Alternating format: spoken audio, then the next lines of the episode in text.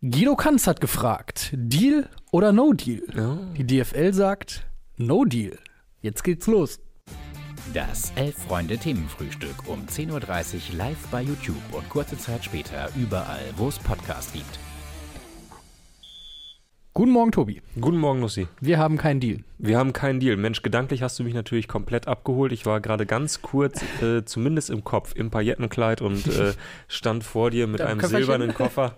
Ähm, habe ich eine Zeit lang äh, aufgrund meines, äh, das kann man einfach mal hier erzählen, meines TikTok-Algorithmus viel zu oft gesehen, die allerbesten Folgen Deal or No Deal äh, in der US-amerikanischen Version. Ah, krass. Fantastisch, fantastisch. Ist es da immer noch ein Ding oder ist das so, Glaub sind das so, ist das so ein Retro-Ding mittlerweile? Ist dann so ein auch? Retro-Ding, ja, ja, aber da gibt es so Best-of-Folgen und die habe ich mir eine Zeit lang zu viel angeguckt. Ja. Naja. Okay. Naja, und auch der DFL stand der Koffer voll Geld vor der Ja. Nase, Ja, aber sie wollten einfach nicht. sie wollten einfach nicht. Was Aki Watzke und seine beiden DFL-Kollegen Frank Hellmann und äh, Axel Hellmann, Entschuldigung, Axel Hellmann und Oliver Frank Lecky Helmer wäre auch gut.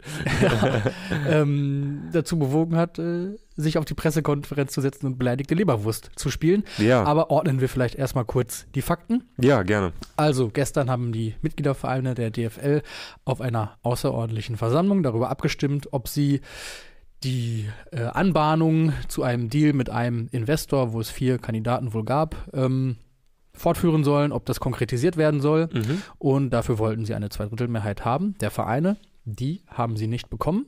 Es gab eine geheime Abstimmung. Äh, Hatte der die- VfL Bochum vorher beantragt, die das der VfL geheim. Bochum beantragt hatte, genau. Und ähm, es gab auch einen leicht veränderten Antrag, denn ähm, der FC St. Pauli hatte ja den Antrag vorbereitet, das Ganze zu verschieben, weil es aus Sicht des FC St. Pauli und auch einiger anderer Vereine zu wenig Informationen gab, zu wenig Transparenz. Mhm. Daraufhin hat die DFL ihren eigenen Antrag angepasst, Mhm. äh, in dem das Ganze auch so ein bisschen ein Entgegenkommen war gegen diese oder an diese Zweifler, an St. Pauli, an den ersten FC Köln vielleicht auch, die da so ein bisschen vorgeprescht waren äh, im Vorfeld der Versammlung mit Kritik. Und auch dieser modifizierte Antrag wurde aber ja nicht abgelehnt. Er hat eine Mehrheit erzielt, allerdings nicht die erforderliche Zweidrittelmehrheit. Ja, es ja. gab 20 Ja-Stimmen, 11 Nein-Stimmen und 5 Enthaltungen. Ja. So, und damit äh, ist die DFL zwei Milliarden ärmer. Zumindest äh, kriegt sie keine 2 Milliarden, die sie in einem Geldkoffer quasi schon äh, vor der Nase von Guido Kanz präsentiert bekommen hat. Ja. Ja, ähm, die Frage ist natürlich jetzt, was hat das für Konsequenzen? Was bedeutet das für die Liga? Was bedeutet das für das Zus- Zusammenarbeiten der Vereine, der Funktionäre? Und ich fand, da hat man gestern schon gesehen, dass das äh, kein Miteinander vielleicht mehr jetzt wird in den Nee, nächsten nee. Monaten und Jahren, sondern dass da eben einfach, und das ist ja auch einfach so, wenn du eine Vereinigung bist von 36 Vereinen, die natürlich alle komplett unterschiedliche Interessen haben. Natürlich hat der SV Sandhausen, der noch auch in dieser Versammlung ist, komplett andere Interessen als der FC Bayern München. Ja, ja. Muss man vielleicht nochmal kurz, kurz sortieren. Also äh, es ging eben um diese zwei Milliarden und ähm, so der größte Kritikpunkt, äh, der vielleicht auch nicht so unbedingt so ausgesprochen wurde, äh, aber der war einfach, äh, dass nicht klar war, wie dieses Geld auf Dauer verteilt wird. Also es war schon, war schon ausformuliert ähm, worden, wie dieses Geld verteilt werden soll, aber gerade äh, einigen Vereinen, äh, die vielleicht nicht gerade ähm, ja, ganz oben in der, in der ersten Liga spielen, denen war das eigentlich zu wenig oder zu falsch verteilt. Genau. So. Es hätte, und da, das kann man, glaube ich, auch eigentlich nicht widerlegen, die Schere zwischen den Vereinen vergrößert, Ja. weil nach dem aktuellen TV-Geldschlüssel verteilt werden sollte und weil eben auch Clubs, die schon eine gute Infrastruktur haben, das Mhm. Geld eben nicht da rein investieren hätten müssen, wie vielleicht andere Vereine, sondern Ja. das halt für Spieler hätten ausgeben können. Also, äh, um das nochmal kurz, kurz klar zu machen, 40 Prozent des Geldes äh, sollte eben bei der DFL bleiben, um äh, die Internationalisierung und Digitalisierung der Liga voranzutreiben. Da war vor allem gedacht, dass man selber auch eine eigene Videoplattform äh, schafft, wie das andere Ligen vormachen, wie das zum Beispiel auch die NBA vormacht. Ähm, und äh, das war, glaube ich, auch so ein bisschen der größte Anreiz für einen möglichen Investor, ähm, da dran zu partizipieren, Ja. weil dort eben eine Möglichkeit gesehen wird, das Geld schnell zu vermehren. Ähm, und 60 Prozent des Geldes sollten eben an die Clubs gehen, damit die Bundesliga einfach größer und schöner wird. Äh, und, und da ist eben genau das, was du gerade gesagt hast, so ein bisschen der springende Punkt. Ähm, ein Großteil des Geldes soll eben für, für Infrastruktur eigentlich draufgehen und nicht in den Kader gehen. Das Problem ist einfach nur, Clubs, die keine Verbesserung der Infrastruktur vornehmen müssen. Ja. Und das sind ja vor allem eben die Clubs, die zum Beispiel in EM-Stadien der Mhm. EM 2024 spielen, die müssen es nicht dafür ausgeben, sondern Genau. die können dann damit auch machen, was sie möchten. Und das war zumindest nach Ansinnen der kleineren Vereine schon auch so der Hebel, damit die großen Vereine dann davon eilen könnten. Was hier auch jetzt in den Kommentaren schon mehrfach äh, genannt wurde und aufgegriffen wurde, ist auch, dass die Summe von 2 Milliarden dann angelegt auf 20 Jahre, sollte ja für 20 Jahre ein Anteilsverkauf sein, dann äh, auch vielleicht gar nicht so viel ist. Mhm. Und Da geht es ja nicht nur darum, dass dieses Geld dann aufzuteilen. Klar, ein großer Anteil sollte auch an die DFL selbst eben gehen und an Digitalisierungs- und Vermarktungsstrategien. Aber für die einzelnen Clubs wäre unterm Strich nicht so viel übrig geblieben. Und was man jetzt so in der Nachbetrachtung natürlich auch sehen muss, ist, dass äh, die Fanproteste, die wir in den letzten Wochen, vor allem auch in Dortmund, auch in anderen Standorten, aber Ja. Dortmund war da ja schon sehr federführend, gesehen haben, offensichtlich Wirkung erzielt haben, dass sich äh, viele Vereine vielleicht auch nochmal Gedanken gemacht haben. Ähm, manche Vereine haben auch schon publiziert und veröffentlicht ihr Abstimmungsverhalten. Zum Beispiel Stuttgart hat gesagt, äh, wir haben mit Nein gestimmt und hat ganz klar auch darauf verwiesen, haben gesagt, okay Leute, vor ein paar Jahren hier Corona haben wir gesagt, wir wollen alle irgendwie ein bisschen näher zusammenrücken und demütiger werden. Da können wir jetzt nicht so einen Deal abschließen, der äh, alles, was davor vielleicht schiefgelaufen ist, nochmal ein bisschen befeuert. Mhm. Schalke hat dagegen gestimmt, hat gesagt, ähm, ja, das vergrößert auch die Schere, beziehungsweise es berücksichtigt nicht die Strahlkraft der Vereine, sondern ist nur auch wieder dieser sportliche, die sportliche Leistung, die da belohnt wird. Und das wird die, wird die Verhältnisse eher zementieren. Da ging es so ein bisschen in die Richtung. Und ähm, ja, ich glaube, dass, äh, also zum einen finde ich es gut, dass Vereine das öffentlich machen, wie sie abgestimmt haben. Ich würde es Mhm. mir eigentlich von allen Vereinen wünschen. Äh, ich glaube, bei einigen ist es offensichtlich, also äh, dass die ersten drei der Tabelle wahrscheinlich eher mit Ja gestimmt haben, davon ist auszugehen. Ähm, wobei Daniel Kumelis hier auch einwirft, die Fanproteste sind bei der Entscheidung völlig egal.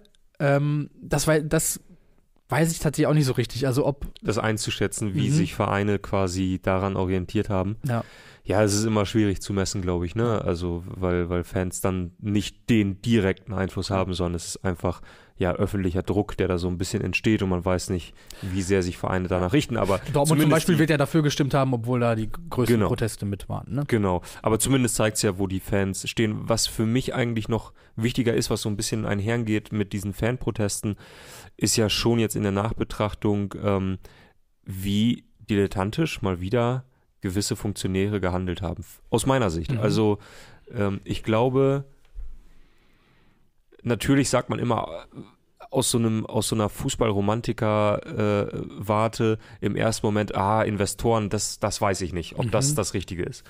Aber grundsätzlich ist es ja so, frisches Geld, mehr Geld für den deutschen Fußball ist ja per se erstmal nicht schlecht. Ja. Also jeder andere oder jeder Verein freut sich ja an und für sich erstmal, wenn ein Sponsor um die Ecke kommt, der jetzt auch gar keinen Einfluss nehmen will, einfach nur Sponsoring und Geld mitbringt. Dann Mhm. sagt man ja immer gerne, machen wir. So, Ja, ja, klar. Ne? Äh, Grundsätzlich. Ähm, und trotzdem hat es die DFL nicht geschafft, zum einen Fans und Zuschauern zu erklären, was dort genau passiert. Ja. Und ich finde, das ist eigentlich der größte Kritikpunkt. Bis jetzt ist nicht klar, ganz genau klar, was dieser Deal beinhaltet hätte. Vor allem, genau. was der Preis ist, den man zahlt. Genau, ja. was der Preis eben dafür ist. Und das ist ja eben auch, auch das, was einige Vereine ähm, äh, jetzt kritisiert haben und gesagt haben, wir wissen nicht, was wir da abgeben. Und Ja. ein, ein ähm, Private Equity Unternehmen, was eben darauf aus ist, auf der ganzen Welt eben solche Deals zu machen, wir investieren irgendwo Geld, einfach mit der Absicht, dass dort mehr am Ende bei rumkommt, die werden sich nicht hinsetzen und sagen, wisst ihr was, macht mal euer Ding. Ja. Wir rechnen in 20 Jahren ab, sondern die werden immer irgendwie mit mit am Tisch sitzen wollen. Und es ist den Leuten von der DFL, sei es Watzke, Hellmann oder Leki oder wer auch immer, denen ist es nicht gelungen, diese, ähm, äh, äh, diese Bedenken irgendwie auszuräumen. Komplett. Und, und dadurch ist ja auch dann, weil sie das auch, glaube ich, zu Anfang überhaupt nicht Mhm. gesehen haben, dass das ein Punkt sein könnte, dadurch sind ja auch wieder diese Fanproteste Ja, ja. Voll. Und plötzlich waren alle Fans waren sich einig, das ist scheiße. Ja. So, und das ist so der erste Punkt, wo Ja. ich denke, so, wie dilettantisch kann man handeln? Weil ich meine, auch, auch gerade diese führenden Personen, die sind seit so vielen Jahren dabei, dass die das nicht sehen. Dass Ja. man das, wenn das so ein, so ein schwieriges Thema ist, man muss transparent sein. Und das waren sie überhaupt nicht. Ja, ja komplett. Und was sie, glaube ich, auch falsch einschätzen, ist, wie egal vielen Fans von, ich sag mal, 80 Prozent der Vereine in der ersten und zweiten Liga die internationale Wettbewerbsfähigkeit ja. der Bundesliga ist. Das äh, war auch gestern häufiger zu lesen in Reaktionen, fand ich, und da habe ich mich echt auch äh, einfach drin gesehen. Zum Beispiel äh, Thomas Nowak vom Sportinformationsdienst und leidenschaftlicher Fan von Fortuna Düsseldorf hat es auch gesagt, das ist komplett egal, wie, wie die Bundesliga international abschneidet, wie Bayern München, wie weit die in der Champions League kommen. Und ja. ähm, Stefan Hermanns vom Tagesspiel hat es auch nochmal auf den Punkt gebracht. Die Bundesliga braucht keine internationale Wettbewerbsfähigkeit, die Bundesliga braucht nationale Wettbewerbsfähigkeit. Ja, weil das sehen wir ja jetzt gerade.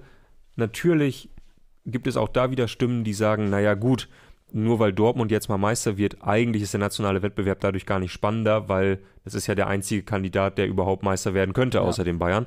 Aber trotzdem merkt man ja, was in, was in Fußball Deutschland los ist, wenn die Meisterschaft mal spannend ist. Genau. Und dass das ja eigentlich viel, viel mehr Leute interessiert und packt, ja. als wenn die Bayern im Champions League-Finale stehen.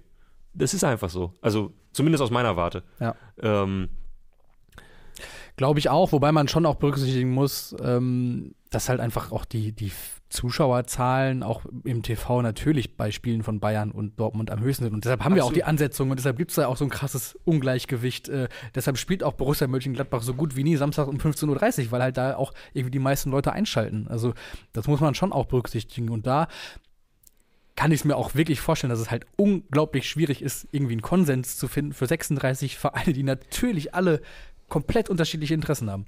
Ja, und das wäre mein zweiter Punkt. Ich glaube, wenn irgendwie was klar geworden ist gestern, dass klar geworden ist gestern, dann, dass es möglicherweise die DFL auf, also auf der Art und Weise, wie sie aktuell arbeitet, eigentlich keine Zukunft mehr hat. Weil die Schere ist einfach so groß geworden mhm. zwischen dem 15. der zweiten Liga und dem zweiten der ersten Liga, dass es, dass eigentlich dieser, diese, dieses Tochterunternehmen, was die DFL ja mal war, von DFB, so keinen echten Sinn mehr macht, weil die Interessen so unterschiedlich sind. Ja.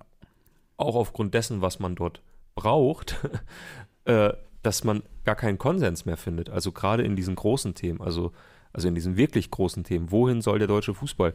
Du wirst Aki Watzke und den Präsidenten von Eintracht Braunschweig, ich gucke Felix Kropper an, ich weiß nicht, wie er heißt. Präsidentin? Präsidentin, oh, ja. oh, oh, Entschuldigung. Ähm, ähm, die wirst du innerhalb ihrer Interessen nicht mehr an einen Tisch bekommen und, und, und einen Konsens finden. Also ist ja. jetzt polemisch gesagt, aber ihr wisst, was ich meine. Also das hat sich irgendwie gestern gezeigt, selbst wenn, wenn du einen Haufen voller Geld hast, von dem erstmal alle denken würden, ja, geil, erstmal gut. ja. Die werden sich nicht mehr einig. Und das ja. finde ich schon interessant. Und ich meine, ja, vielleicht braucht es dann doch irgendwie, um das zu lösen, Verhältnisse wie in England, wo du einfach die Premier League hast mit den 20 Vereinen und dann die Amateurligen. Also ist jetzt einfach mal eine steile These, aber ich glaube, ihr, ihr, wisst, was ich meine. Es ist irgendwie nicht mehr möglich, den ersten und den 36. unter einen Hut zu bringen. Unter einen Hut zu bekommen. Ja, das glaube ich auch. Das ist äh, verdammt schwierig, schwierig bis, bis unmöglich tatsächlich. Ne? Also, ja. ähm, worüber wir aber auf jeden Fall noch sprechen müssen, ist äh, die Pressekonferenz, die es, oh, dann, ja. die es dann danach gab, weil das war. Wer hat das Grundgesetz zitiert, Nussi? Äh, leider niemand, aber es hatte tatsächlich so ein bisschen Vibes davon und äh, Anlehnung an legendäre Bayern-Pressekonferenzen, ja. denn die drei Herren, den Pressesprecher der DFL will ich jetzt mal ausnehmen, aber äh, die Herren, Herren Watzke, Leki und Hellmann und allen voran Watzke ja. waren halt sichtbar angefressen. Wahnsinn. Von, von, äh, aufgrund dieser Entscheidung. Wahnsinn. Bei Watzke hat man es in den ersten Sätzen schon gemerkt, ähm, wo dann, ja, das ist halt Demokratie, müssen wir jetzt akzeptieren. Und man hat, konnte im Kopf ergänzen, aber ich finde es total scheiße. ich finde es total scheiße, wenn Demokratie nicht das Ergebnis bringt, was ich mir wünsche. So, das, äh, das hat man, das hat er sehr häufig raushängen lassen. Ist, ja. Ich weiß gar nicht von wem genau, aber irgendwann fiel auch noch der Satz oder das Wort Bullshit, so nach dem Motto, ähm, was da gelaufen wäre. Ja. Und soll keiner mehr mit Solidarität kommen. Und das war dann halt der, der krönende Abschluss quasi, ne? als Watzke dann zum Ende nochmal so ein bisschen äh, generell auch wurde und dann halt gesagt hat, ja, die Bayern und Dortmund, das wären ja schon die gewesen, die da bei diesem Deal am meisten Abstriche hätten machen müssen, die im Grunde dafür gezahlt hätten. Und weil das so ist oder gewesen wäre, braucht jetzt aber auch niemand wirklich mehr mit Solidaritätsthemen kommen. Dass er nicht Solidaritätsquatsch gesagt hat, ist wahrscheinlich alles. Ja, ja.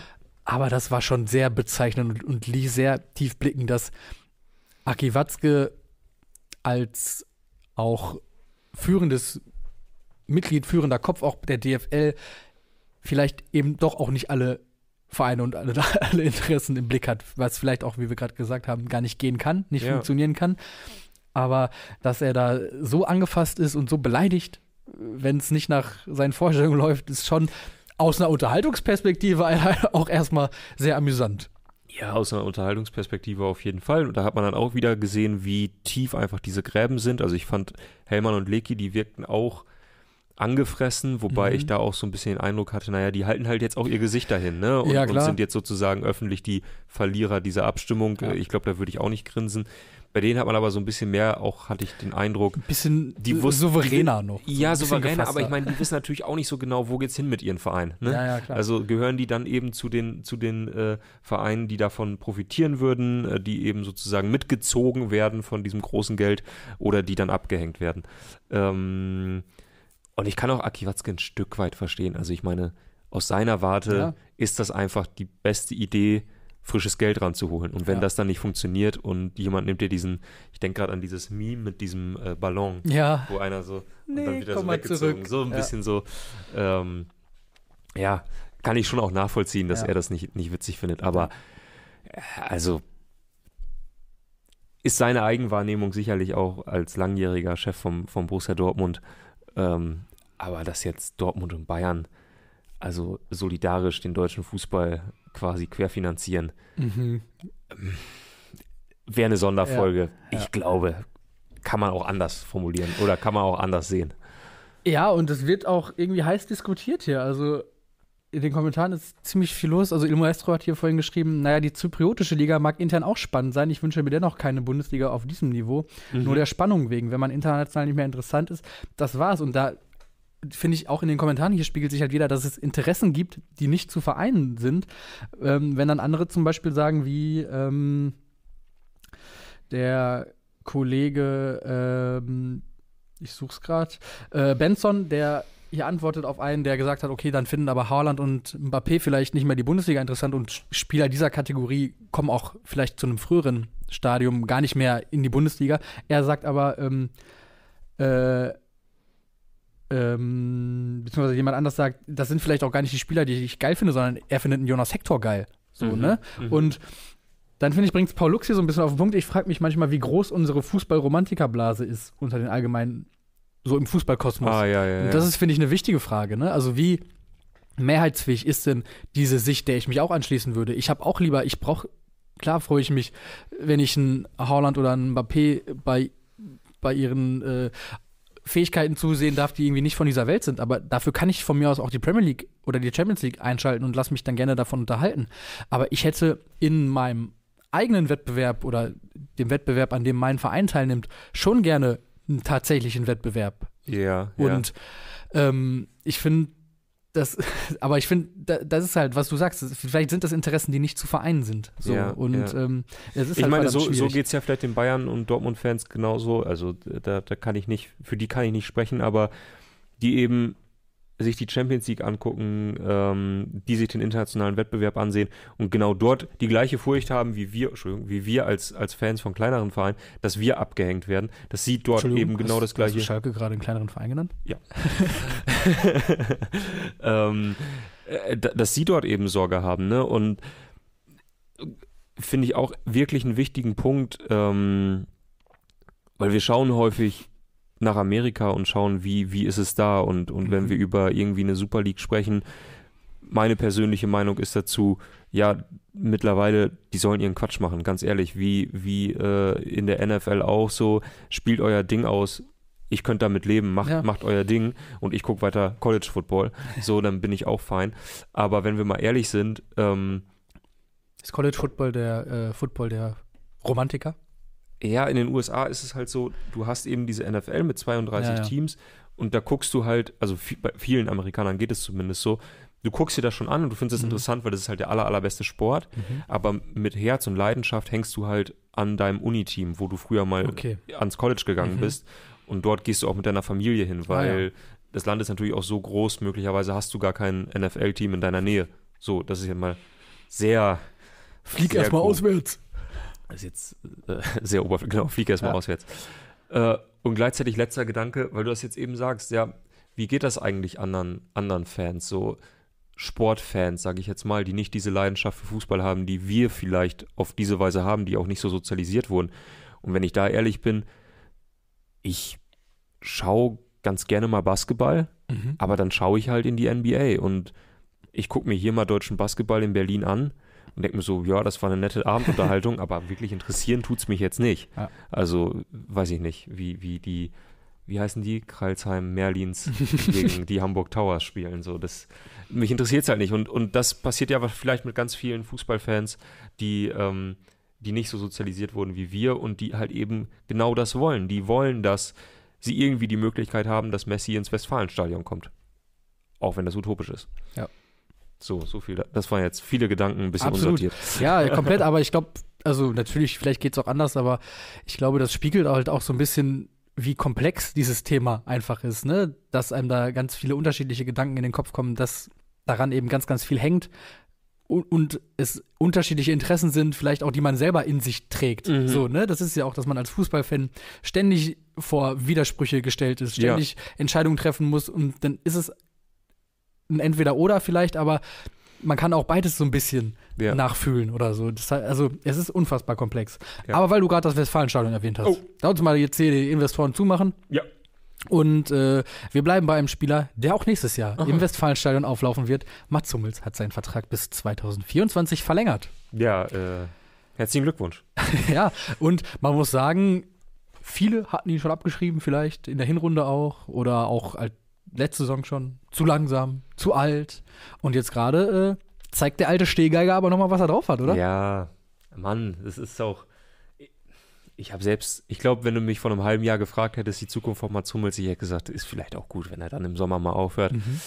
Jetzt habe ich ihn gegen Augsburg gesehen, zum Beispiel. Also er spielt ja wirklich sowieso eine gute zweite ja. Saisonhälfte. Ja.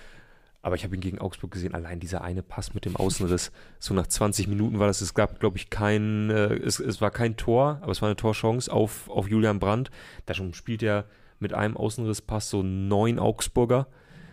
Unfassbarer Pass. Und solange er die noch spielen kann, ist ein bisschen, ist ein bisschen wie diese richtig guten Altherren-Fußballer. Die müssen halt nicht viel laufen, die machen es halt mit Auge und es sieht immer noch gut aus. Voll. Und es daran, funktioniert halt auch. Daran musste ich auch denken. Und ich musste daran denken, dass ich es halt auch jetzt unabhängig von Mats Hummels einfach irgendwie geil finde, wenn alte Fußballer nochmal allen was beweisen. Ja. So, ob das jetzt Kevin Prince Boateng ist, der nochmal, äh, ja, bei ihm weiß man ja vielleicht auch nicht, ob er äh, wirklich auffällt oder ob es jetzt doch noch irgendwo weitergeht, ne?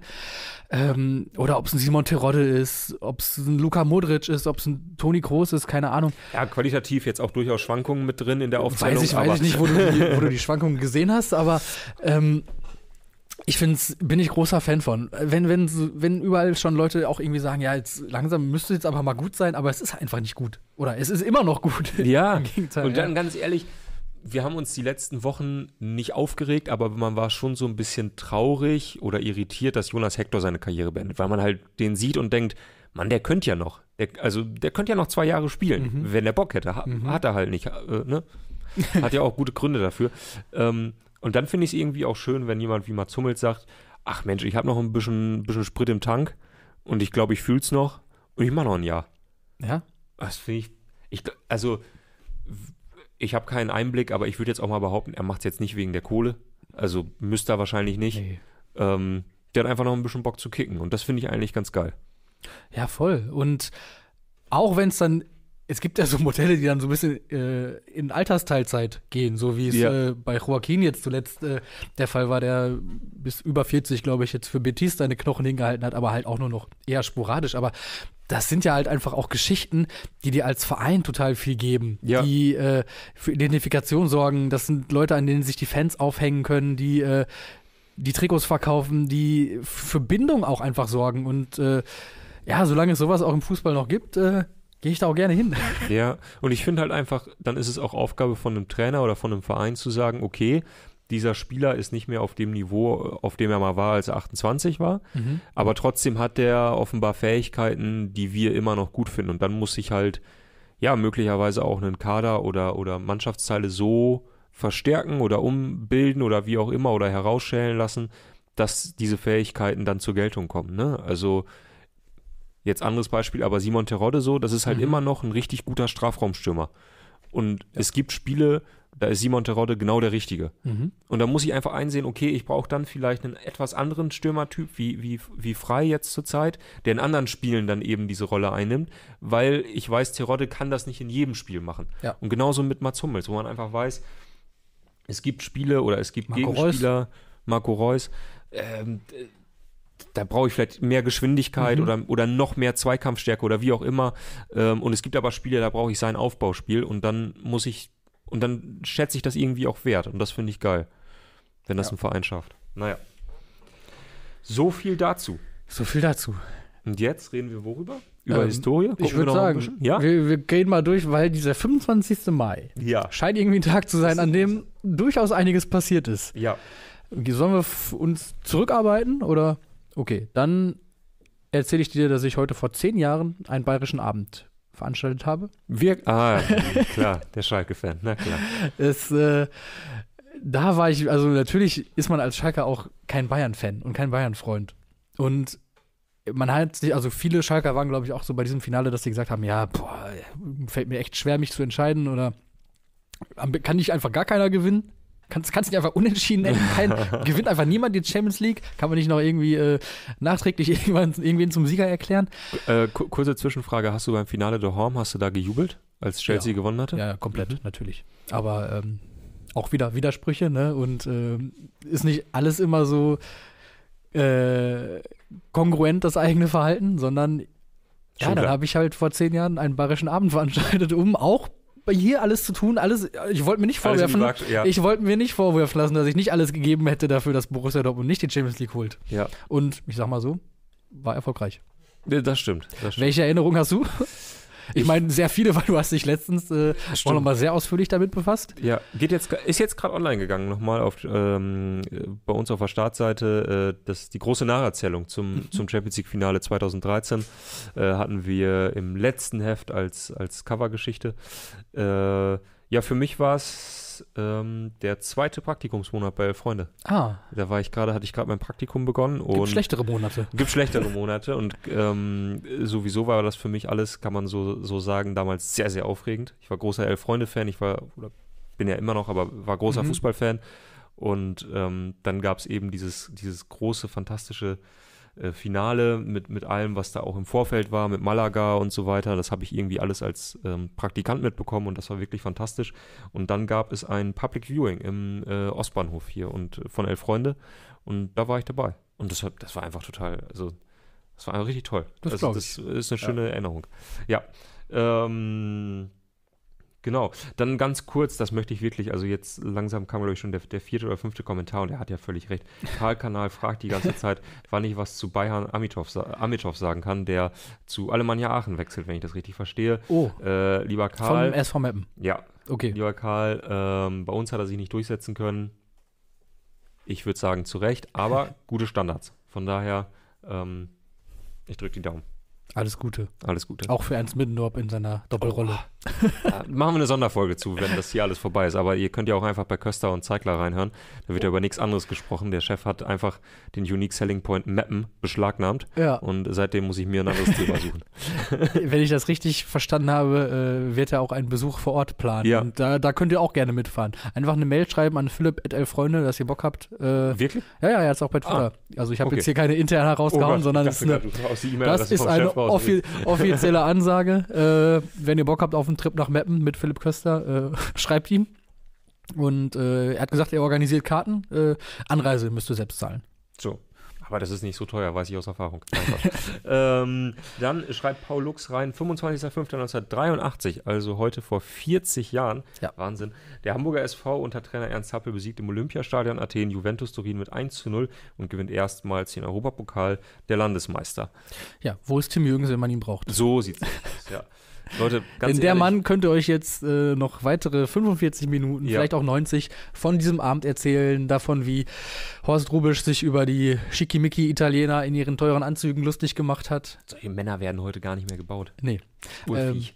Aber ihr müsst mit uns Vorlieb nehmen, deshalb äh, verweisen wir einfach auf die Sachen, die, auf die ungefähr 12 Sachen, die Tim Jürgens zu diesem Thema bereits geschrieben hat. ja. Zwei davon könnt ihr heute lesen. Äh, HSV 83, die große Titelgeschichte von vor drei oder vier Ausgaben, äh, schon online. Und äh, später kommt noch was mit Fokus auf Horst Rubesch, für den das vielleicht auch, ja, sicher ein Karriere, vielleicht das Karriere-Highlight war. Ähm, und was man wirklich sagen muss, um vielleicht auch mal so ein bisschen noch Werbung für diese Texte zu machen, dass, äh, dass man da einfach wirklich sehr nah dran ist.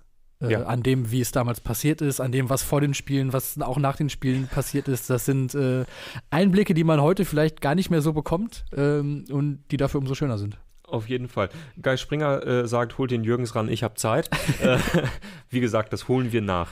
Äh, und dann glaub, müssen wir noch ganz Zeit. kurz, müssen wir noch ganz kurz über zwei Dinge, über Mhm. zwei Dinge sogar sprechen. Ja, denn heute Jetzt haben wir unsere Chronologie ein bisschen kaputt gemacht. Das Ne? stimmt.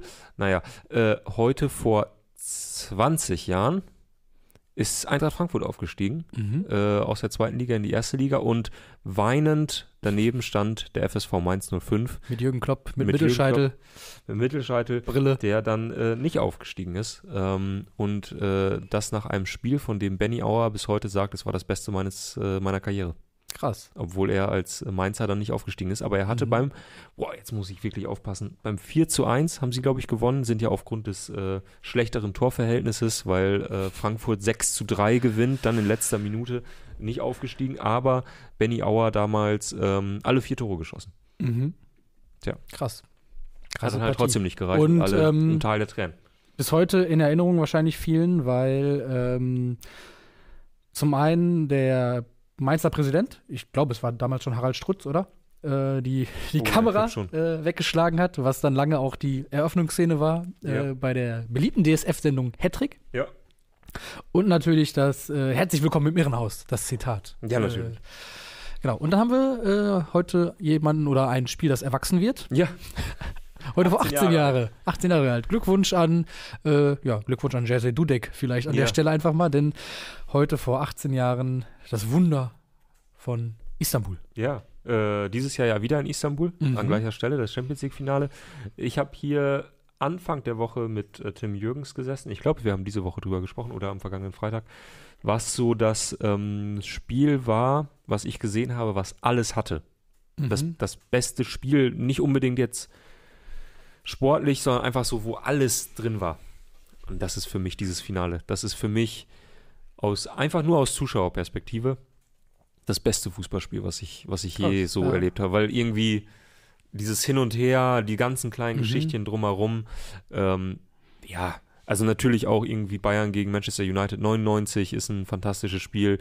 Äh, die vier, vier Minuten Meisterschaft, dann ist zwar nicht ein Spiel, aber ist auch ein fantastischer Moment. Ja. Aber so dieses 2005 Finale, das war, das hat mich komplett abgeholt damals. Das war wirklich auch so viele Legenden, die ja auf dem Platz gestanden haben. Dann Dudek, der verrückt gehalten hat. Ja, nicht nur eben dieser, sondern auch kurz vor, Ja. kurz vor Schluss gegen Shevchenko.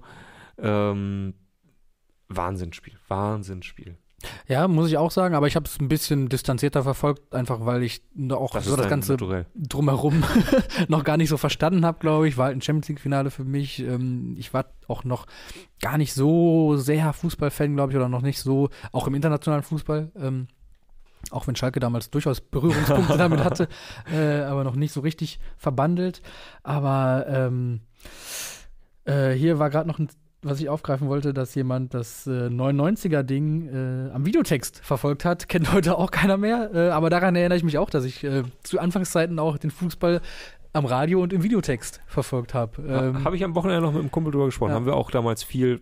Sky Premiere gab es bei uns zu Hause nicht Nee. und dann hast du halt 251 ARD Videotext. ja, und zwischendurch mal 253 für die Tabelle, um mal kurz äh, zu Na checken, klar, was das denn für, für Auswirkungen hätte. Ja. Ich glaube, es war nicht mal eine Live-Tabelle, ne, sondern es war einfach die äh, Stand der Dinge vorm Anstoß. Nee, wurde dann immer aktualisiert. Ah, okay. Ja, da bin ich mir sehr sicher. Könnte man natürlich noch mal ein kleines Experiment machen am Wochenende, ne? Wer schafft es, diesen Spieltag Boah. nur am Videotext zu verfolgen? Vor allem, also früher war das ja so, ja, ich gucke das am Videotext, weil viel mehr Optionen habe ich ja nicht. Das, Ja, also ich glaube, wir haben es dann auch nicht. häufig so gemacht, Videotext an und Radio dann Ja, mitgehört. So, dann hatte man Ja. irgendwie so beide, das war dann schon quasi Second Screen Genau. oder Second Hand Screen, wie Bilareti sagen würde. ähm, aber heute, wenn man quasi alle Möglichkeiten hat, Mhm. schafft man es dann, sich selbst zu beherrschen und das Ding nur am Videotext zu gucken. Lest es, äh, lest es nächsten Dienstag auf elffreunde.de, wenn wir Der große Selbstversuch von 2000 Tobias Ahrens. 2000 Daumen bis äh, heute Abend, bis morgen früh, bis zur nächsten Sendung sammeln. Dann schaut Tobias Ahrens das Saisonfinale am Videotext und schreibt einen Text darüber. So, Das war also eine Ansage. 2000 Daumen. Ähm, ja. Ich glaube, Oh, und dann natürlich der Klassiker von Dan Dreh, der 2005 zur Halbzeit ins Bett gegangen ist, weil das Ding ja durch war. Das war halt damals, äh, ich müsste nochmal nachgucken, war das ein Sonntag oder ein Mittwoch? Eine Zeit lang wurde ja auch Champions League-Finale, wurde Champions League-Finale mal mittwochs abends mal ausgespielt? Ja, ja. irgendwie habe ich, oder, oder sonntags und montags musste man zur Schule gehen, irgendwie so. Es war jedenfalls nicht, nicht für Schüler freundlich. Mhm. Ähm, und ich musste damals meinen Vater fragen äh, zur Halbzeit, ob ich noch ein bisschen weiter gucken darf. Und meinte zu ihm, bitte zehn Minuten. Zehn, nur gucken, ob noch was geht. Und die zehn Minuten Clever. haben natürlich gereicht. Clever. Die haben natürlich gereicht. ja. Es war ein Mittwoch. Es war Mittwoch. Ne? Mittwoch, der 25.05.2005. Dankeschön. Und ähm, genau, nächsten Tag halt Schule und äh, da musste ich fragen und dann ähm, kam es, glaube ich, oh, wie, wie war denn nochmal die Reihenfolge? Gerard, der Kopfball zum 3-1, Ich kriege es nicht mehr zusammen. dann Elfmeter Xabi Alonso Nachschuss und dann Smica oder war es anders? Du. Smica hat das 3-2 gemacht. Und Alonso zum 3-3. Ja. Ähm, und das war, ich würde behaupten, s- 65. Minute der Elfmeter. 54., 56., 60. Okay. So viel dazu. Ähm, Ja, Jonas Herzog schreibt noch, äh, er guckt im Videotext am Wochenende so oder so, weil als Schalker wird das, wird das eh die Hölle. Äh, nicht so fatalistisch. Mensch. Da bin ich eigentlich auch. Jonas Böhm schreibt, dieser Herzkasper, wenn das Torgeräusch bei NDR 2 ertönt, während Tiny Dancer von Elton John läuft. Wow. Das ist wirklich, das ist ein schöner, wirklich Noch- schöner Satz, das kann man sich wirklich vorstellen. Noch runder wäre es vielleicht gewesen, wenn er äh, ein Lied von Tina Turner erwähnt Boah, hat. na, Aber äh, Rest Gestern- in Peace. ja. Ich Ja. habe gestern Private Dancer komplett einmal durchgehört, das war so. Stille ansonsten. Naja, so viel dazu. Ähm, ja, würde ich sagen, wir, wir sind durch. Ja. War eine schöne, war eine schöne Folge, gerade zum Ende hin. Ich liebe unsere historischen äh, Aus, Ausritte. Ausflüge in die Nostalgie. Ja, und würde sagen, morgen melden wir uns hier wieder, äh, sprechen über Urlaub in Italien, Mhm. sprechen über den Bundesligaspieltag, tippen den Bundesligaspieltag und äh, fragen uns, wer wird denn jetzt nun scheitern? Dortmund, die Bayern oder Schalke 04? In diesem Sinne. Wir sind gespannt.